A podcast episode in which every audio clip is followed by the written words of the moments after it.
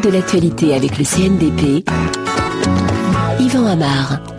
La décision du pape de réintégrer dans l'Église catholique quatre évêques excommuniés fait beaucoup de bruit. Pourquoi avaient-ils été excommuniés, c'est-à-dire rejetés en dehors de l'Église catholique?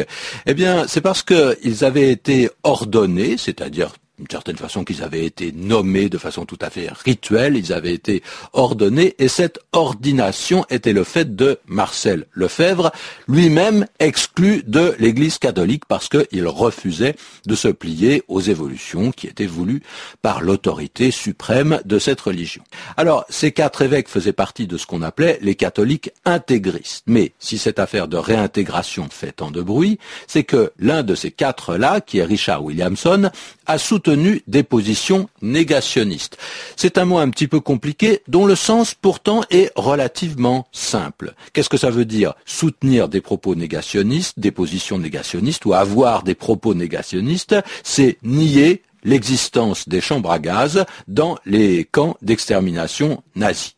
Les nier ou tout au moins en minorer l'importance, changer les chiffres ou bien discuter même sur leur existence. C'est bien ça qu'on appelle le négationnisme. Ce qu'on nie du verbe nier et négation, négationnisme et nier sont de la même famille, c'est l'existence de ce qu'on appelle la Shoah, c'est-à-dire l'extermination d'un certain nombre de peuples, en particulier les juifs, les tziganes. Alors le mot négationnisme est construit à partir de ce nom de négation. Euh, il s'agit de nier le génocide ou de le dénier. Nier ou dénier, voilà deux verbes qui étaient à peu près synonymes, mais le verbe dénier aujourd'hui s'emploie dans un sens un petit peu différent. Dénier à quelqu'un le droit de faire quelque chose, c'est ne pas lui reconnaître ce droit. Alors, revenons à ce négationnisme qui vient de négation. Un mot très fort lui aussi, oh, qui a plusieurs sens. Hein. Un sens grammatical, par exemple, qui n'a aucun écho politique ou idéologique.